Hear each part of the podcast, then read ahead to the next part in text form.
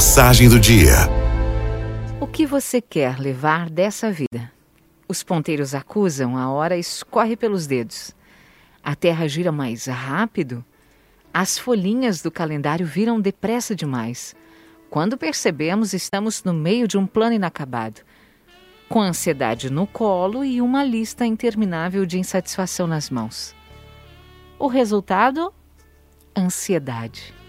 E uma aflição no peito que não nos deixa parar. Queremos ser mais rápidos, mais produtivos, mais felizes, mais jovens, mais conectados, queremos ser mais sempre. A verdade é que não há nada de errado em querer se aperfeiçoar, muito menos em querer ser melhor. A vontade vira problema quando nos tornamos vítimas da nossa própria pressa. E a ansiedade, ao invés de mola, se torna um fardo diário na vida da gente. Estou errada? Creio que não. Tudo ficou fast, gostando ou não do termo. O novo se torna obsoleto em questão de meses. Aí surgem novas versões, upgrades diários. É tanta novidade que a memória não consegue lembrar o número do próprio telefone. E a gente passa a vida correndo, corre, corre, calcula, soma, tenta, esquecendo que no fundo a vida é um grande clichê e as coisas que realmente fazem diferença, elas são muito simples. Anos atrás eu conheci um vendedor de picolé na praia.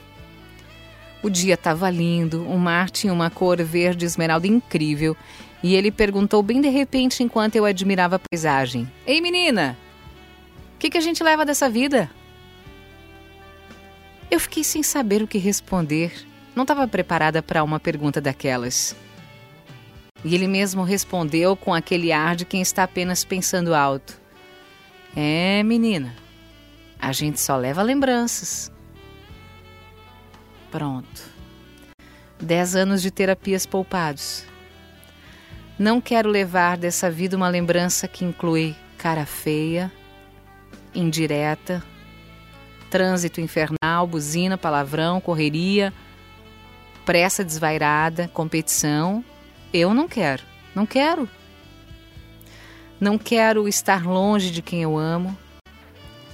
Quero levar como lembranças todas as coisas simples que eu considero essenciais: amores, risos, música, beijos, abraços, alegrias, comemorações e aquele sentimento de que não vivemos, e sim desfrutamos da vida.